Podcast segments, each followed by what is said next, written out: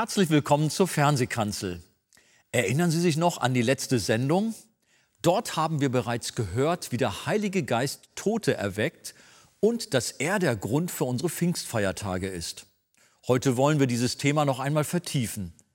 Wirkt der Heilige Geist erst am Tag unserer Bekehrung zu Gott oder ist er bereits vorher aktiv? Und können wir sein Wirken beeinflussen oder ist es vielmehr so, dass wir seinen Einfluss brauchen? Mehr dazu in der nun folgenden Predigt.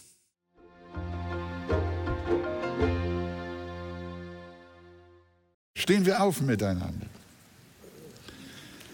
Nun wollen wir uns Johannes 3 anschauen. Johannes 3, Vers 8. Das ist ein sehr bekanntes Wort.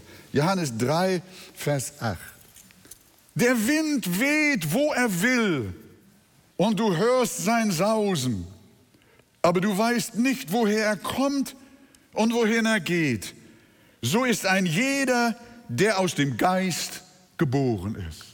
Amen. Amen. Nehmt Platz. Wir haben davon gesprochen, wie durch die Kraft des Heiligen Geistes, durch das Mittel des Wortes Gottes Menschen auferweckt werden zu geistlichem Leben. Nun wollen wir uns einmal anschauen, wie der Heilige Geist bereits vorbereitend an den Herzen von Menschen wirkt, die er erretten möchte. Und das Prinzip lautet nach den Worten unseres Herrn, der Wind weht, wo er will. Das heißt, das ist ein Bild auf den wirkenden Heiligen Geist. Jesus meint, der Geist wirkt, wo er will. Ich kann dir nicht garantieren, dass der Heilige Geist nicht in deiner Ecke ist. Und dass er da mächtig zupackt. Das weiß ich nicht, das weiß nur er. Das weißt du auch nicht. Du merkst noch nichts. Du hast noch keine Ahnung. Und gestern, vorgestern, letztes Jahr und damals, als du deine Frau gefunden hast. Hey, das ist ja interessant. Bevor jemand aus dem Heiligen Geist geboren wird, wirkt er unerklärlich wie der Wind. Im Leben der Menschen ereignen sich Umstände, die in ihnen häufig nur die Frage nach dem Warum hervorrufen. Sie ahnen nicht, dass der Heilige Geist bereits unerkannt an der Arbeit ist. Meine Wege sind höher als eure Wege. Das sind manchmal solche Rätsel in deinem Leben und du hast gar keine Ahnung, dass Gott gerade dabei ist, ein Mosaik zu schaffen, das dein Leben betrifft. Und die einzelnen Bausteine setzt er zusammen und du denkst, was ist das für ein Wirrwarr? Sei ganz friedlich. Da fehlen noch eine Menge von Puzzleteilen. Aber eines Tages gehen dir die Augen über und das ist ja erstaunlich, was Gott in meinem Leben gewirkt hat. Der gesegnete Erweckungsprediger Charles Haddon Spurgeon, den man auch gern den Fürsten oder den Prediger nennt, schreibt in seiner Autobiografie über seine Bekehrung – Folgendes. Als ich auf dem Weg zu Christus war, dachte ich, ich würde es ganz allein von mir aus tun. Obwohl ich den Herrn suchte, hatte ich aber keine Ahnung, dass er mich suchte. Das ist ja auch eine wunderbare Erkenntnis. An einem Wochentag, so schreibt er weiter, saß ich abends in einer Versammlung. Der Pastor war sehr langweilig. Da gingen seine Gedanken spazieren und plötzlich war einer bei ihm und der traf ihn und Spurgeon kaute auf der Frage rum, wie bist du ein Christ geworden, Charles? Oh, hat er sich selbst beantwortet, ich habe den Herrn gesucht. Aber wie bist du darauf gekommen, den Herrn zu suchen? Und da fing die Wahrheit an, in mir aufzuleuchten, ich hätte ihn nicht gesucht, wenn er nicht schon vorher meine Gedanken beeinflusst hätte, indem er mich dazu brachte, ihn zu suchen. Und der Gedankengang ging weiter. Ja, ich habe den Herrn gesucht. Ich war doch offen für das Evangelium, denn ich habe ja gebetet, so dachte ich. Aber dann fragte ich mich, wie kam ich dazu zu beten? Ich wurde durch die Heilige Schrift zum Beten ermuntert. Aha, wie kam ich aber dazu, die Heilige Schrift zu lesen? Was hatte mich denn dazu gebracht? Und da in einem Augenblick sah ich, so Spurgeon, dass der Urgrund aller Dinge Gott ist. Dass er der Urheber meines Glaubens ist. Und so öffnete sich die ganze Lehre von der Gnade Gottes vor mir.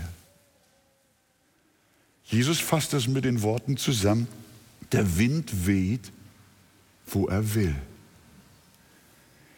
Wenn Gottes Geist nicht unsere Lebensumstände beeinflussen würde, die Gedanken unseres Herzens nicht lenken würde wie Wasserbäche und unsere Sehnsucht nach dem lebendigen Gott nicht wecken würde, könnte sich niemand bekehren. Es ist der Heilige Geist, der oft rätselhaft weht in deinem Leben, der aber seine Auserwählten im Verborgenen mit Seilen der Liebe zieht. Deshalb das Wort bei Jeremia, von ferne her ist mir der Herr erschienen. Mit ewiger Liebe habe ich dich geliebt. Hast du noch gar nicht gewusst. Darum habe ich dich zu mir gezogen aus lauter Gnade. Ich sage euch, jedes Gotteskind hat eine heilige Vorgeschichte, die vom Herrn eingefädelt war, damit du zu dem Punkt kommst, an dem du deine Errettung findest. Halleluja. Und das ist das Wirken des Heiligen Geistes. Schon lange vor ihrer Errettung gibt es ein geheimnisvolles Ziehen an ihrem Herzen. Denn niemand kann zu mir kommen, sagt Jesus. Es ziehe, es ziehe ihn denn der Vater. Es ist ein Ziehen im Herzen da. Das ist der Heilige Geist. Ich würde mich nicht wundern, wenn heute Morgen Menschen hier sind, die sagen, ja, Pastor, so ist das augenblicklich in meinem Leben. Ich kann die ganze Sache mit dem Evangelium noch nicht überblicken. Aber ich weiß nicht, was mich hierher zieht. Immer wieder schalte ich die Sendung ein. Immer wieder. Eigentlich möchte ich gar nicht, ich habe schon so oft ausgemacht, aber ich komme nicht los davon. Ich schalte doch wieder ein. Ich komme hierher. Ich nehme teil, ich höre, ich erlebe. Ich weiß nicht, was mit mir los ist, aber ich bin gerne hier. Ich weiß, was mit dir los ist. Das ist der Wind des Heiligen Geistes. Das ist das Wirken der Gnade in deinem Leben. Bevor Himmel und Erde geschaffen wurden, schwebte der Geist schon auf der Tiefe. Und bevor wir eine neue Schöpfung wurden, war auch der Geist schon da, der uns heimlich hinführte und bereitete uns auf den Tag unserer neuen Geburt. Wir können nur staunen. Es ist der Heilige Geist. Und darum bist du Christ geworden. Darum bist du errettet. Welch eine Bedeutung hat doch der Heilige Geist. Mögen wir es erkennen und Jesus preisen für den herrlichen Tröster, der die Braut des Lammes aus allen vier Winden der Erde sammelt. Wenn wir in die Apostelgeschichte hineinschauen, wie Menschen zum Glauben gekommen sind, dann sehen wir zum Beispiel den Kämmerer aus Äthiopien.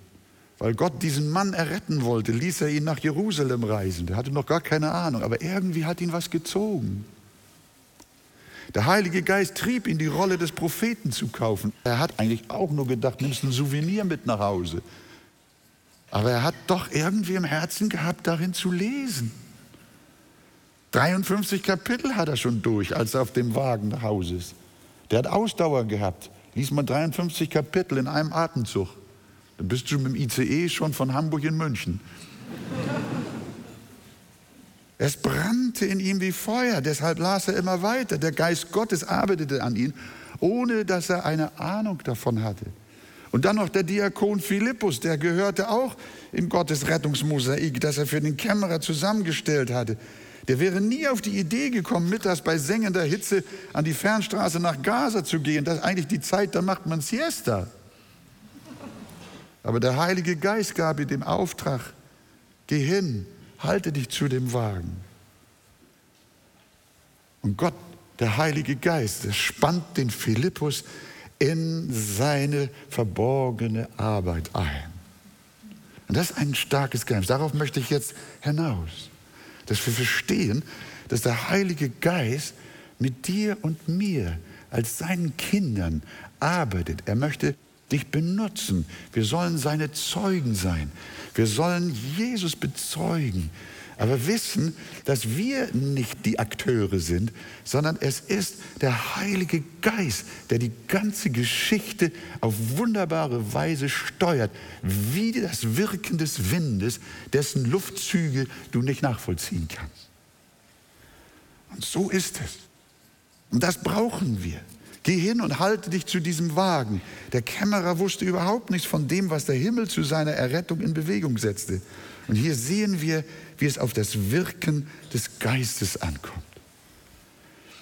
Ich wiederhole nochmal den Gedanken, dass wir ohne den Geist nichts tun können. Billy Graham sagte einmal, wenn der Heilige Geist heute von der Erde genommen würde, hört mal, das ist erschütternd, könnten 99 Prozent aller gemeindlichen kirchlichen Aktivitäten so weitergeführt werden wie bisher, weil wir Routine haben. Es wird zwar viel im Reiche Gottes getan, aber vieles ohne den Heiligen Geist. Wir Christen glauben oft, dass wir auch schon eine ganze Menge allein tun können. Wir glauben, wenn wir ein gutes Bekehrungsschema haben, ein gutes Kursussystem haben, dann lassen sich schon allerlei Leute zur Gemeinde hinzutun.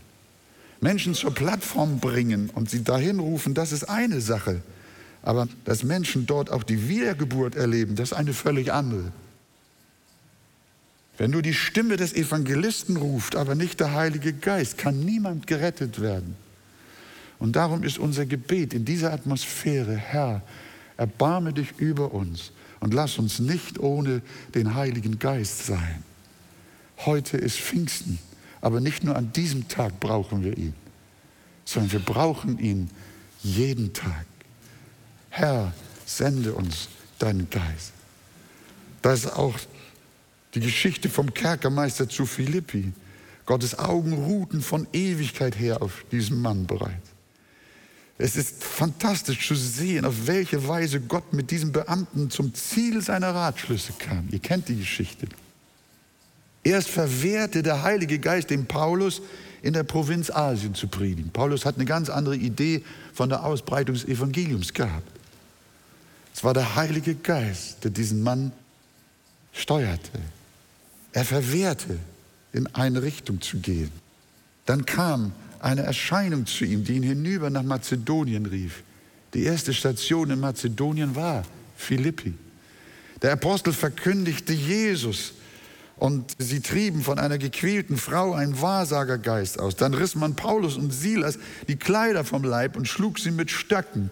Und anschließend ging es ab ins Gefängnis. Wohin? Zum Kerkermeister. Ja, das passiert manchmal, dass wir vorher geschlagen werden und manchmal auch ausgezogen werden und dass wir viel, viel schlimme Sachen erleben. Und du fragst dann, oh meine Zeit, Gott, was machst du mit mir? Warum lässt du das zu? Warum geschieht das alles in meinem Leben? Interessant ist, dass Paulus und Silas solche dummen Fragen nicht gestellt haben, sondern was haben sie gemacht?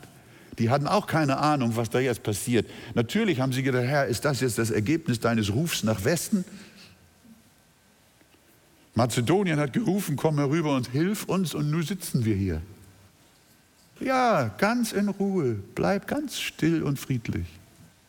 Das war der Weg, wie Gott den Paulus und sein Team zu einem Mann brachten, den der Herr von langer Hand vorhatte zu erretten. Halleluja. Und dann schaltet Gott auch noch Kräfte der Natur mit ein und veranstaltet ein Erdbeben. Und das Erdbeben ist so genau, dass nicht das ganze Haus umkippt, sondern nur die Schlösser springen auf. Präzisionserdbeben. ja, ja, das kann Gott. Das macht der Heilige Geist, nicht wahr? Die, nur die Türen auf, nicht? alles bleibt heil. Na, die, alle laufen sie raus. Na, der Kerkermeister hat auch gedacht, sind alle weg. Nee, nee, der Geist Gottes kontrollierte die ganze Situation. Die Apostel blieben. Auf einmal hört der Kerkermeister, der gerade dabei war, sich schon umzubringen, tu dir nichts Böses, tu dir nichts Übles. Wir sind alle noch hier. Der Ratschluss Gottes über einer Seele. Sie hatten wohl gelernt, dass Gott immer eine bestimmte Absicht mit ihnen hatte, der Apostel und Silas. Und nicht irgendein unglücklicher Zufall sie steuerte. Der Kerkermeister glaubte, dass die Apostel aufgrund der Stadtrichter zu ihm ins Gefängnis gebracht worden sind. Er hatte keinen blassen Schimmer, dass die Sache weniger mit dem Stadtrichter, sondern vielmehr mit Gott zu tun hatte. Ihm kam nicht im entferntesten in den Sinn, dass die Angelegenheit durch den Heiligen Geist eingefädelt worden war. Und zwar nur seinetwegen. Gott hatte ein Attentat der Gnade auf diesen Mann vor und wollte ihn erretten. Ich würde mich nicht wundern, wenn der Herr heute Morgen auch so einige Attentate vorhat. Du hast eine bunte Geschichte, lauter Irrungen und Wirrungen in deinem Leben. Du warst im Gefängnis und hast alle möglichen Sachen veranstaltet. Oh ja, aber heute hörst du das Evangelium. Es ist die Stunde der Gnade Gottes in deinem Leben. Der Heilige Geist kommt zu seinem Ziel mit dir. Gott schenke es. Wir machen uns keinen Begriff also davon, was alles in der unsichtbaren Welt geschieht, um nur eine Seele zu retten. Und daher ist es mehr denn je nötig, dass wir den Sinn verstehen, warum der Heilige Geist gekommen ist. Mehr noch, dass wir voll Geistes sind und dem geheimen Ziehen des Herrn folgen und uns in sein geheimnisvolles Wirken mit einspannen lassen, damit Verlorene gerettet werden. Der Heilige Geist will uns Christen in sein Heilshandeln, das Heilshandeln des Heiligen Geistes mit einbeziehen. Und darum lasst uns auch heute hören, was der Geist der Gemeinde sagt. Wir können nichts ohne den Geist Gottes tun, der der Welt die Augen auftut über Sünde, Gerechtigkeit und Gericht. Herr, öffne den Sündern die Augen durch deinen Geist und mach auch uns willig, Werkzeuge deines Windes zu sein. Denn der Wind weht, wie er will. Halleluja. Amen.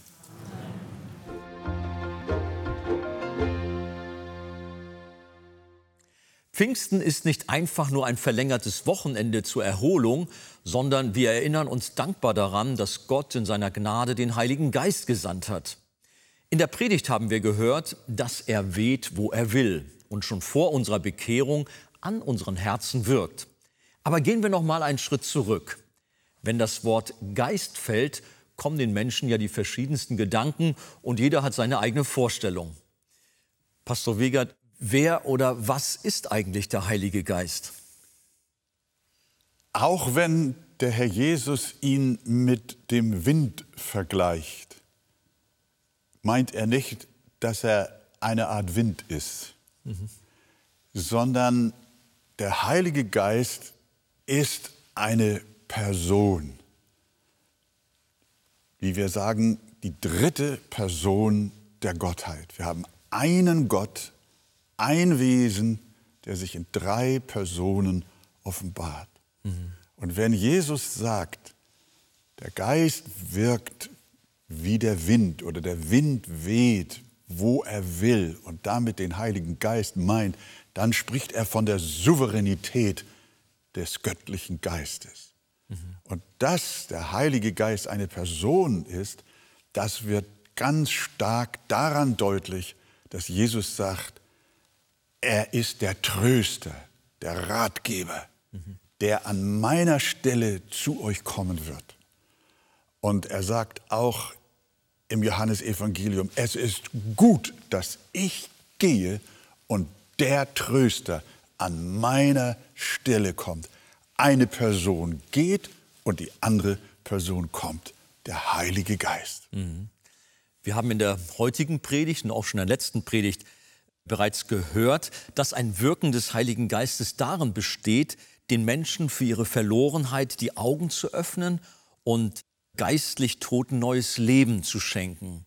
Aber das ist ja nicht das einzige Wirken des Heiligen Geistes. Absolut nicht. Aber es ist natürlich ein entscheidendes Wirken, mhm. dass der Heilige Geist geistlich tote Menschen auferweckt uns vom Tod zum Leben bringt. Das ist das eigentliche Durchbruchserlebnis. Mhm. Das zum Leben kommen eines Menschen ist das Entscheidende.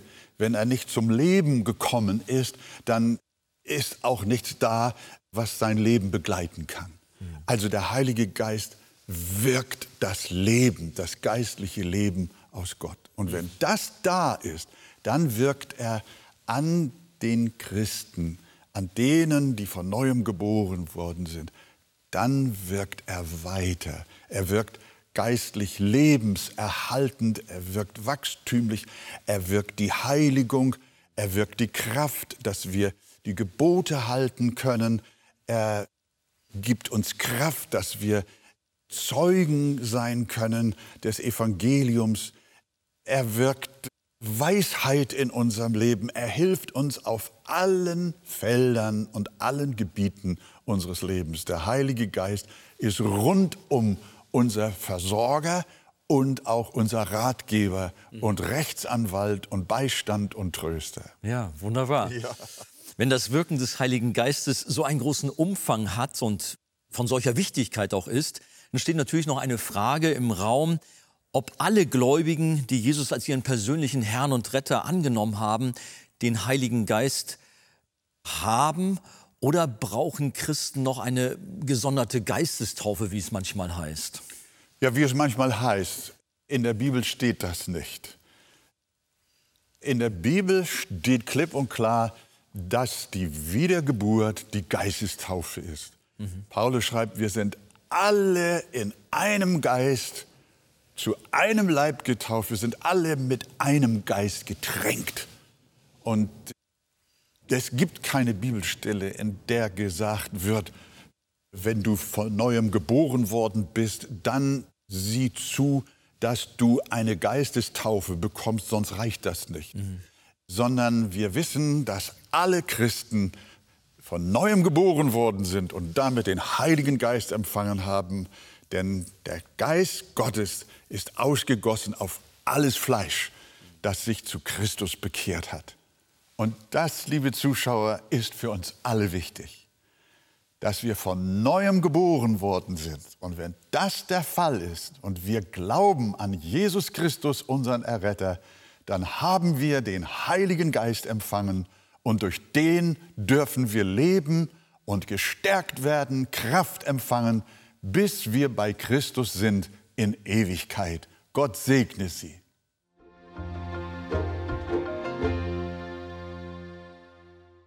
Der Heilige Geist überführt die Welt von Sünde, von Gerechtigkeit und von Gericht. In dem Kapitel Der neue Mensch ist voll Heiligen Geistes aus dem Buch Das Evangelium Kennen und Genießen von Pastor Wolfgang Wegert finden Sie vertiefende Ausführungen zu diesem Thema. Auf Wunsch erhalten Sie ein Exemplar kostenlos. Wir freuen uns über jeden Kontakt zu unseren Zuschauern. Sie erreichen uns per Brief, E-Mail oder zu nachfolgenden Zeiten unter der eingeblendeten Telefonnummer. Näheres zur evangelisch reformierten Freikirche Arche finden Sie im Internet. Liebe Zuschauer, mit Ihrer Spende helfen Sie mit, das Evangelium von Jesus Christus über das Fernsehen in viele Häuser zu übertragen. Wir sagen auf diesem Weg herzlichen Dank. Über eine Spende auf die eingeblendete Kontoverbindung würden wir uns sehr freuen. Das war's für heute. Ich bedanke mich fürs Zuschauen und wünsche Ihnen Gottes Segen.